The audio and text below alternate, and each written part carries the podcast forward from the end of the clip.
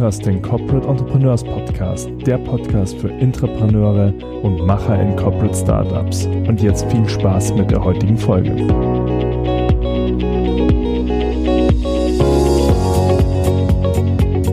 Hallo und herzlich willkommen zu einer neuen Folge des Corporate Entrepreneurs Podcast. Und wie immer am Mikrofon Felix Plötz und meine Wenigkeit Peter Lutsch. Und wir hoffen, dass wir auch heute wieder interessante Insights äh, zum Thema geben können. Und wir haben uns auch wieder ein spannendes Thema mitgenommen.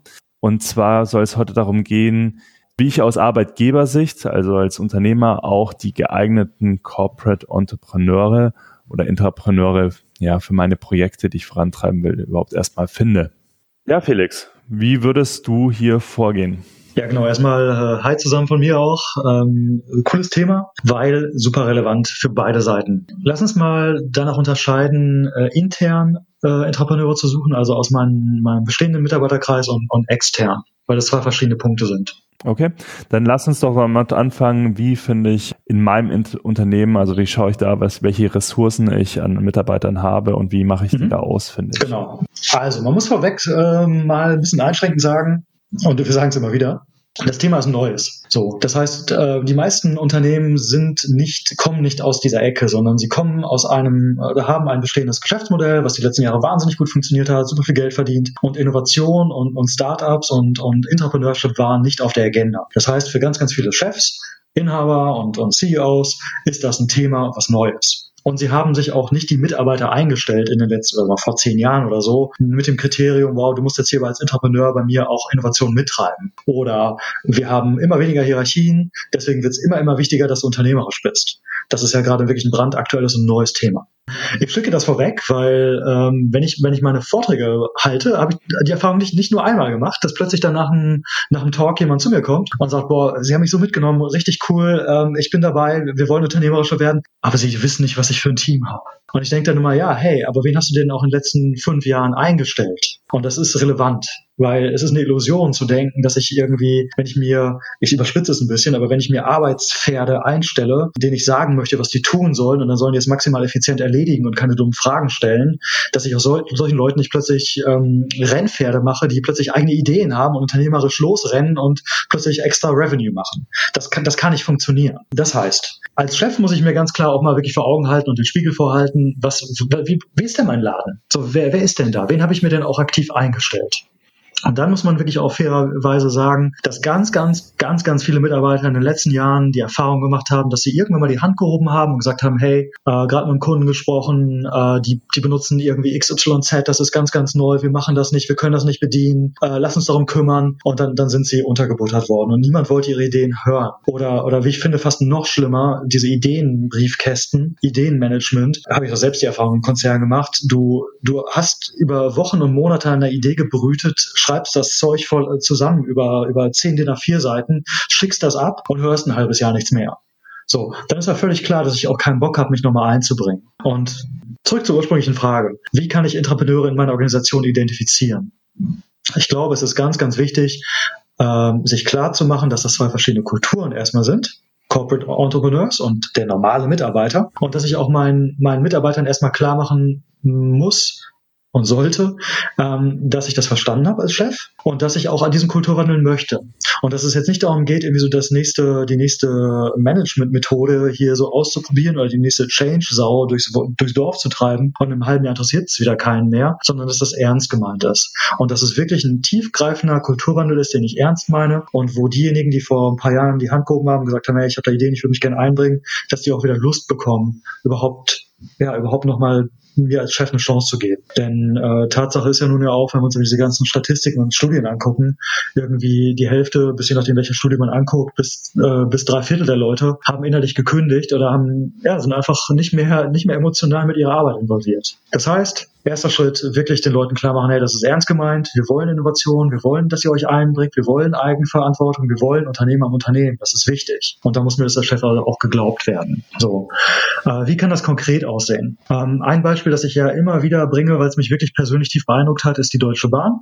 Riesenkonzern, 320.000 Mitarbeiter, ähm, die haben es am Anfang einfach wirklich völlig falsch gemacht 2015, ich habe sie im Vier-Stunden-Startup als Negativbeispiel mit reingenommen. Äh, Vorstand ist ins Valley geflogen, so Tourismus, Silicon Valley, Haken dran, dann zurückgekommen, dann Innovation Lab aufgemacht, Haken dran und da saßen dann irgendwie zehn Leute. Zehn von 300.000. So, das sind 0,03 Promille. Das ist aber gar nichts. Das ist irgendwie fast ein Witz. Und zwar ein Witz gegenüber den 300.000 anderen, die da sind. Und mittlerweile haben sie halt ein Entrepreneurship-Programm aufgelegt, was für alle 300.000 offen ist und es ist völlig egal, auf welcher Hierarchie Hierarchiestufe du stehst, ob du Sachbearbeiter bist, ob du Reinigungskraft bist, ob du Führungskraft bist, es steht allen offen. Das heißt natürlich nicht, dass alle Ideen vielleicht gleichermaßen gut sind und gleich weit kommen, aber es ist eine Chancengleichheit. Und sie haben das wirklich aus meinem Verständnis heraus völlig klar gemacht, dass das ernst gemeint ist, dass das nicht nur so, so, so ein Larifari-Ding ist und in einem Jahr redet wieder keiner mehr drüber, sondern dass das ernst gemeint ist. Und damit habe ich eigentlich schon beide Punkte genannt. Ähm, also Kulturwandel, und den Leuten das klar machen. Zweitens, auch den Raum dafür schaffen. Und das kann bei einem großen Konzern wirklich so ein, so ein Entrepreneurship-Programm sein. 100 Millionen Programm gibt's auch bei Daimler. Bei einem, bei einem Mittelständler oder einer kleineren Firma kann es aber auch ähm, individueller sein. Und das, das sehen wir ja auch in den Interviews und habe ich bei den Interviews für mein Buch gesehen. Ähm, ganz, ganz häufig ist es wirklich einfach jemand, der, der entscheiden kann. Das muss gar nicht der in letzter Instanz der Inhaber oder CEO sein, aber jemand, der entscheiden kann, der Budgetverantwortung hat und der sagt, okay, weißt du was, du hast äh, mich jetzt hier mitgenommen, du hast mir deine Idee gepitcht, du hast das vernünftig gemacht, ich erkenne, du hast dir Gedanken gemacht, du hast intern ein Team gefunden und ihr wollt jetzt als Team loslegen. Alles klar, der nächste Schritt ist Proof of Concept. Hier ist ein kleiner Betrag, sag mir, was du vorhast und wie du diese Idee jetzt testen wirst und dann mach.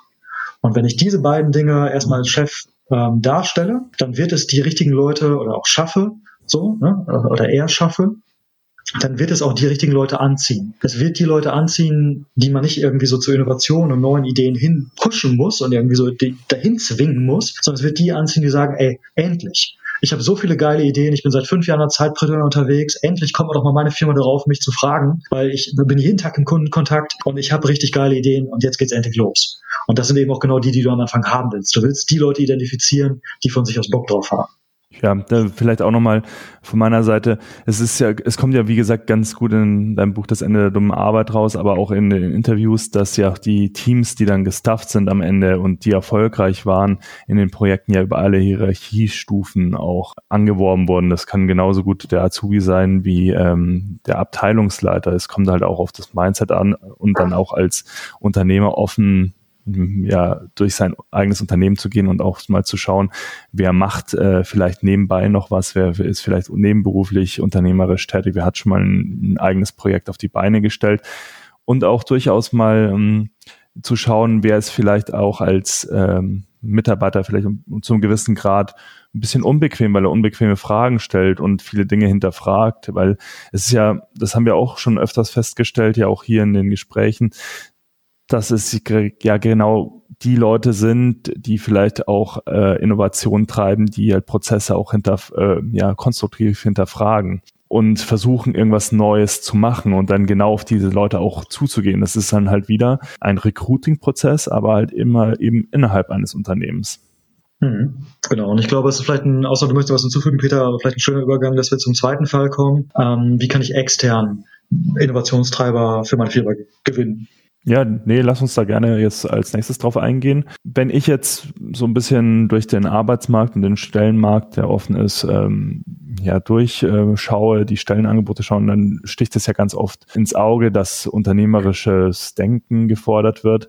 Aber was ich auch verstärkt sehe, ist, ähm, dass es immer mehr ja, Digital Hubs, Innovation Hubs von größeren Unternehmen gibt, die auch ganz gezielt ähm, nach Entrepreneur in Residence oder äh, ähnlichen Programmen oder ähnlichen Titeln auch suchen. Es ist natürlich noch nicht die Mehrheit, aber wie, wie erreicht man die Leute erstmal, die man überhaupt braucht? Ich kann mir vorstellen, dass auch nicht viele danach jetzt erstmal so, also ich würde jetzt nicht auf die Idee kommen, zu sagen, ich suche jetzt nach dem Stellenangebot Entrepreneur. Wie würdest du sagen, wie geht man da vor? Wie kann man extern staffen? Wie würdest du vorgehen? Also wenn es um die Besetzung von, von jemandem geht, der ein Innovation Lab äh, leiten soll oder da, da mitarbeiten soll, als Entrepreneur in Residence zum Beispiel, finde ich es relativ einfach sogar. Ich würde, würde mir jemanden suchen, ähm, der wirklich Startup-Erfahrung hat äh, und dann auch wirklich aus einem, also entweder direkt Vollzeit oder aus einem, einem Vier-Stunden-Startup ein, ein Vollzeit und auch erfolgreiches Startup gemacht hat. Ich würde an der Stelle auch sogar so weit gehen, dass ich sage, das ist jemand, der, der nicht nur ähm, das Ganze gebootstrapped hat, sondern wirklich auch Geld eingesammelt hat. Also alle alle, Facetten des, des Gründertums, wie wir es heute haben, wirklich mal aus eigener Erfahrung mitgemacht hat. Und so jemand ähm, kann aus meiner Sicht super so ein Innovation Lab leiten oder in beratender Funktion als Entrepreneur in Residence mit dabei sein. Das finde ich total simpel, weil ich brauche ja einfach nur den Zugang zum, ähm, zum Startup-Ökosystem. so, und das ist ja jetzt keine Kunst, irgendwie, ich übertreibe jetzt mal, aber auf Gründerszene eine Stellenanzeige zu, zu schalten. So, und dann habe ich den muss vielleicht ein bisschen screenen, ein bisschen gucken. Das finde ich gar nicht so schwierig. Was, was eine, aus meiner Sicht eine größere Herausforderung ist, also wenn ich sage, okay, ich möchte jetzt für mein Team oder für meinen Bereich jemanden einstellen, der schon irgendwie versteht, ähm, dass wir, dass wir kein Startup sind und dass wir hier Regeln und Prozesse und so weiter haben und dass wir auch Effizienz und dieses bestehende Geschäftsmodell für uns wichtig ist. Auf der anderen Seite aber auch innovations, innovationsaffin ist und auch selbst ähm, seine Ideen einbringt, nicht die Angst hat, den Mund aufzumachen und auch so eine Idee auch wirklich mal treibt und nicht nur sagt, hey, hier ist so und jetzt macht ihr mal. Wie würde ich das machen? Ich finde es ganz spannend und ich würde mir vor Augen halten, dass es, dass es um Skills geht, dass es wirklich darum geht, was jemand gemacht hat. Denn die Gefahr, die die Chefs, ähm, die, denen die Chefs begegnen, ist, dass, dass ich so ein bisschen so ein, so ein CV-Snob werde. Gerade wenn ich als Firma erfolgreich bin, ich habe viel Geld, dann ist die Gefahr einfach da, dass ich Leute einstelle, die jetzt irgendwie bei Google waren oder da waren oder da Head of so und so waren. Ähm, ich würde teilweise einfach noch einen Schritt zurückgehen und ich würde die Leute auch in einem, in einem Interview fragen, was habt ihr gemacht? Also nicht nur irgendwie so, was war deine Visitenkarte, sondern was hast du wirklich gemacht? Und das ist eine Frage, die kann ich einem einer Führungskraft stellen. Ich kann sie genauso aber auch einem, einem Berufsanfänger stellen. Und ähm, ich kann in so einem Gespräch sehr, sehr gut herausfinden, ob der Ahnung hat von dem, was er da erzählt, ob der wirklich unternehmerisch unterwegs gewesen ist oder ob der, ja, ob ob es eben nicht war. Ähm, nehmen wir mal einen Berufsanfänger. Ich kann ja, kann den schon so Sachen fragen wie, erzähl mir davon, Hast, hast du hast du mal eine Idee gehabt, die die andere doof fanden? Hast du sie verfolgt? Ähm, hast du hast du mal ein äh, vier Stunden Startup gemacht? Hast du hast du was gegen Widerstände durchgesetzt? Hast du einen Markt getestet? Also ich kann ja all solche solche Dinge fragen und dann eben sehr schnell rausfinden, ob das jemand ist, der seine unternehmerische Erfahrung aus Höhle der Löwen hat oder ob der wirklich mal was gemacht hat. Wo bist du auf die wo bist du auf die Schnauze gefallen? Äh, woran hat's gelegen? Was ist deine Reflexion? Was würdest du anders machen? Was fasziniert dich an Startups? Ähm, etc. pp. Also das das geht auch, aber es ist halt ein bisschen schwieriger, als jetzt so einen erfahrenen Startupler irgendwie für meine Innovation Lab zu gewinnen. Hm, also ich möchte das hier nochmal kritisch ein bisschen beleuchten, ähm, weil ich die Erfahrung gemacht habe, dass es gar nicht so einfach ist, auch aus der eigenen Corporate Entrepreneur ähm, Erfahrung, äh, wirklich äh, die Leute, die auch über gewisse Gründungserfahrungen verfügen, ja unbedingt in das eigene Unternehmen zu ziehen, in ein Corporate Startup zu ziehen weil es gibt ja auch schon auch einen Grund, warum die selber gegründet haben oder warum sie Seriengründer sind ähm, und warum sie bestimmtes Know-how schon haben. Vielleicht gehen wir trotzdem nochmal auf den, den Punkt an, wie ja, aber lass mich, Moment, Peter, lass mich einen Moment mal einhaken, ähm, weil an der Stelle muss ich mir natürlich auch völlig klar machen, dass das ein Markt ist. So, ich habe, ich möchte, ich möchte etwas von diesem Markt. Ich möchte eine Dienstleistung. Ich möchte so, so einen Mitarbeiter haben. Und wenn ich natürlich in dem Teich fische, wo wirklich die erfolgreichen Leute drin sind, dann muss ich so jemandem auch was bieten, dass der sagt, alles klar, Angebot und Nachfrage kreuzen sich hier, ich bin dabei. Wenn ich natürlich irgendwie her, genau. genau, wenn ich natürlich aber herkomme und sage, ja, übrigens, ähm, toll, dass du schon drei Startups verkauft hast, äh, Felix, äh, toll, wir würden jetzt gerne dass du bei uns mit an Bord bist und hier sind deine, deine 80.000 und jetzt mach mal. Nein, natürlich nicht. Funktioniert nicht. Genau, also da wollte ich gerade hinaus. Äh, vielleicht, dass wir einfach nochmal darauf angehen, wie kann ich als äh, Corporate Startup auch wirklich attraktiv sein für jemanden mit Startup-Erfahrung? Also wie kann ich den aus der ähm, aus der normalen Startup-Welt losreißen? Und da hast du ja jetzt eingangs schon gesagt, also es wird jetzt nicht unbedingt ein Treiber für so eine Persönlichkeit sein, allein mhm. ähm, ja vom Gehalt äh, zu argumentieren. Was würde dir da noch einfallen? Also für mich sind sind zwei zwei Faktoren oder zwei Hauptfaktoren.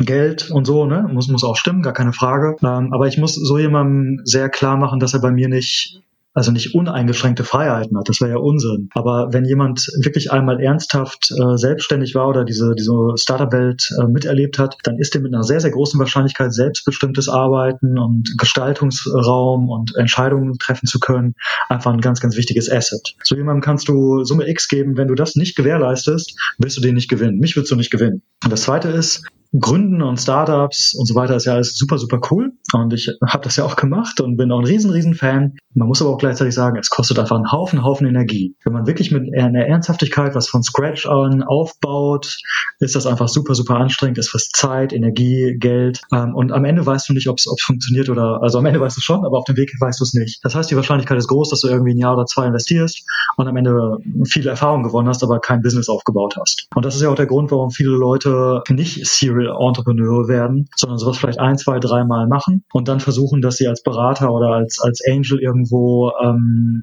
auf diesem Wissen aufbauen, ohne sich diesen Schmerz in Anführungsstrichen anzutun, wirklich jedes Mal durch diese komplette Mühle zu gehen. Und das ist natürlich auch ein guter Deal, wenn ich irgendwann nicht mehr nicht mehr in der Position bin, dass ich Geld und meine eigene, also nicht sorry, nicht Geld, meine eigene Zeit, meine eigene Energie über ein Jahr oder zwei investieren muss, sondern vielleicht nur oder vorrangig Geld und ein bisschen Zeit und Energie, ist das natürlich ein cooler Deal. Deswegen werden die Leute Business Angels. Äh, und sie können ihr Portfolio viel größer machen, sie können gleichzeitig zehn Ideen verfolgen statt nur einer. Und das muss natürlich dann auch bei einem, bei einem Entrepreneur in Residence irgendwie gewährleistet sein, dass ich den so incentiviere, dass ich sage, okay, hey, ähm, das ist der Hebel, den dir gerade ansetzt. Wir wollen nicht, dass du dich hier aufreibst und, und das jetzt hier komplett alleine treibst, sondern du bist, du bist in einer Schnittstellenfunktion, du bist in einer Angel-Funktion, du bist in einer, einer ähm, coachenden Funktion und vielleicht sogar, wenn du jetzt ganz, ganz mutig bist, also du als Unternehmen ganz, ganz mutig bist, dann incentivieren wir dich sogar finanziell. Mhm. Ja, vielleicht zum Abschluss äh, eine persönliche Frage an dich, Felix. Und zwar hast du ja durch deinen Influencer-Verlag, ähm, äh, den du ja auch als Corporate Entrepreneur dann jetzt geführt hast in der Vergangenheit, ähm, zusammen mit deinem Geschäftspartner. Was war denn bei euch oder genau bei dir persönlich der entscheidende Punkt, also wirklich das, das letzte Zünglein an der Waage, zu sagen, okay, ja, ich gehe den Schritt und ich bleibe innerhalb des Corporates äh, im Fahrerstuhl und äh, mache das noch weiter. Ist die, ist die Frage nach der Verkaufsmotivation oder ich habe die, glaube die Frage nicht ganz verstanden. Ja gut, also so wie ich das verstanden habe in, in den letzten Folgen, habt ihr den ja relativ schnell verkauft. Aber mhm. du hättest ja auch sagen können, okay, jetzt ist er verkauft, das ist fein für mich, äh, aber du hast dich ja dazu entschlossen, dieses Projekt auch noch weiterzuführen. Ähm, und da muss ja sicherlich auch Überzeugungsarbeit äh, in irgendeiner Form geleistet werden, dass du sagst, okay, da hast du wirklich Lust darauf. Nee, das war gar nicht so schwierig. Ähm, wir haben sehr, sehr schnell verkauft und zwar nach zehn Monaten. Und ähm, wir hätten nicht verkaufen müssen. So, wir hätten das sehr, sehr cool auch alleine weitermachen können. Aber die Rahmenbedingungen und die Vorteile, ein Corporate Startup zu werden, waren wirklich in dem Moment absolut überzeugend. Das war für uns cool. Ähm, es hat natürlich auch mit dem Preis und allem super gepasst. Aber es gab für mich in dem Moment überhaupt gar, wirklich gar keinen Grund zu sagen, also super, jetzt haben wir nach zehn Monaten verkauft, äh, jetzt sind wir weg. Sondern äh, wir wollten das weiter treiben, wir wollten das aufbauen. Und das haben wir jetzt, also ich persönlich drei Jahre lang noch gemacht nach Verkauf. Und ich bereue diese Zeit absolut nicht. Also das war vielleicht sogar fast ein bisschen, ein bisschen lang so im Vergleich mit anderen. Ähm, aber ich bin jetzt Ende dieses Jahres, Ende 2018, höre ich wirklich auf. Ähm, Plötz und Betzold hat dann mit mir als Person, als Geschäftsführer erstmal nichts mehr zu tun. Um, und das ist für mich ein guter Zeitraum gewesen, um die Ziele zu erreichen, die wir erreichen wollten. Und ja, ich wiederhole mich, aber es gab echt überhaupt gar keinen Grund zu sagen, großartig verkauft, jetzt, jetzt bin ich von Bord. Und das ist auch ein Punkt, jetzt lassen wir mal zwei Minuten nehmen, jetzt ein bisschen drüber, aber zwei Minuten nehmen. Ich finde das auch ein bisschen bedenklich. Äh, wenn ich was aufbaue, nur mit dem Gefühl, großartig, das verkaufe ich. Das ist toll, wenn das klappt, aber gleichzeitig spiegelt das eine Haltung wieder. Das spiegelt irgendwie die Haltung wieder, dass ich mit meinen Kunden, mit meinem Produkt, mit all dem, was ich da irgendwie vor Augen habe, gar nicht wirklich was zu tun haben will, sondern eigentlich ist die Haltung möglichst bald weg damit. Und das finde ich, finde ich bedenklich. Und kleiner Aus, Ausritt, ähm, das ist für mich genau die gleiche Haltung dieser breiten, breiten Diskussion und diesem Hype über passives Einkommen. Passives Einkommen ist ja ganz, ganz super, aber es heißt in, ein, in einer anderen Konsequenz eigentlich, dass ich mit meinen Kunden nicht viel zu tun haben will. Ich will ihnen was vorsetzen und dann sollen die das kaufen und mich in Ruhe lassen. Und das finde ich in, in beiden Fällen irgendwie nicht cool. Ähm, und das, also toll, wenn es klappt, finanziell Daumen hoch, aber so von der Haltung her ist das was, was ich nicht respektiere. Also dann so das Gefühl auch zu haben, das Baby ist noch nicht gelaufen. Äh, ich mache das gerne, was ich machen möchte und ich will es auch wirklich noch weiter mit aufbauen ähm, und zum gewissen, ja, zum gewissen Ziel bringen. Ja, absolut. Es gibt natürlich irgendwann den Punkt, wo, wo Managementqualitäten viel, viel, böse gesagt, Verwaltungsqualitäten viel, viel wichtiger werden als die des, des Aufbauens, des zehn Dinge ausprobierens, acht, acht Scheitern. Irgendwann gibt es diesen Switch. Und das ist eine persönliche Frage, wann der für dich kommt. Und natürlich auch eine Frage des Wachstums deines, deines Startups. Letztlich kommt er aber irgendwann. Und dann ist für mich der Punkt, wo ich sage, okay, ähm, dann ist es auch völlig legitim auszusteigen. Aber irgendwie verkaufen, dann bin ich überhaupt nicht mehr drin. Äh, das gibt's auch meiner Ansicht nach überhaupt nicht. Oder, oder extrem selten. Extrem selten.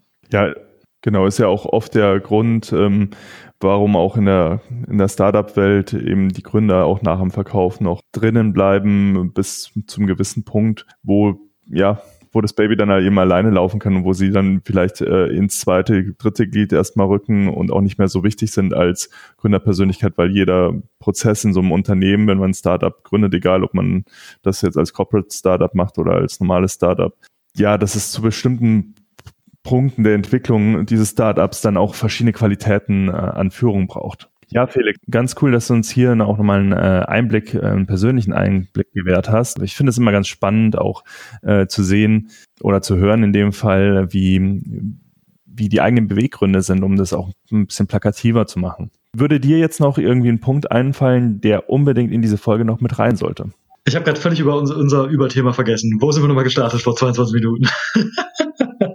Ja, wir, wir haben einen richtig heftigen Ritt hingelegt über verschiedenste Themen, aber im, im Endeffekt ging es aber darum, wie ich tatsächlich geeignete Entrepreneure intern und extern finde. Ja, genau. Also ich glaube, es ist zu dem Thema alles gesagt und ich, ich hoffe, dass dieser Podcast auch ein bisschen nochmal dazu äh, beiträgt, auch durch die sehr, sehr coolen Interviewgäste, die wir haben, nochmal diese verschiedenen Typen, die wir am Anfang so beleuchtet haben, ähm, noch mehr mit Leben zu füllen. Also was ist denn so ein typischer Entrepreneur? Wie, wie tickt der denn? Wie, wie spricht der? Wie redet der über seine Idee? Wie redet er über das Scheitern und gleichzeitig auch, die sind ja teilweise auch in der Hierarchie mittlerweile fortgeschritten. Holzhauer mittlerweile ähm, Leiter des Insurance Hubs in München oder ähm, Robert Amlung, der, der als Entrepreneur mittlerweile beim ZDF, ähm, also als Entrepreneur die ZDF-Mediathek aufgebaut hat, mittlerweile Leiter für ähm, digitale Strategien ist. Also man lernt ja auch so ein bisschen die andere Perspektive wirklich so aus ganz, ganz unmittelbarer Nähe kennen. Und ich glaube, insofern ähm, sind diese Interviews, hoffe ich, für euch auch sehr, sehr wertvoll, wo ihr nochmal was anderes rausziehen könnt, außer Peters und meiner, meiner äh, Konversation hier. Und dazu vielleicht auch mal die Frage und die Bitte an euch. Ähm, für uns ist das ja auch ein Test. Es ist ein Projekt. Wir machen das, was wir denken, das cool ist für euch. Aber lasst uns daran teilhaben, was funktioniert, was ihr, was ihr noch mehr ausgebaut haben wollt, was euch vielleicht ein bisschen langweilt. Wo, wo sollen wir den Fokus auflegen? Also wir können über alles, glaube ich, oder über sehr, sehr viel reden. Ja, lasst es uns, lasst es uns wissen. Genau. Und wenn ihr uns ein bisschen was zurückgeben wollt, dann würden wir uns auch freuen, wenn ihr unseren Podcast abonniert und vor allem den auch bewertet und weiterempfehlt, weil nur so können wir auch noch mehr Leute für dieses Thema begeistern. Und äh, ja, da würden wir uns sehr freuen und wie Felix sagt, natürlich auch über euer Feedback. Und dann würde ich sagen, Deckel drauf und bis zur nächsten Folge. Bis zum nächsten Mal. Wenn du dich jetzt mit anderen Corporate Entrepreneuren vernetzen möchtest, dann komm doch in unsere Community. Den Link dazu findest du in den Show Notes.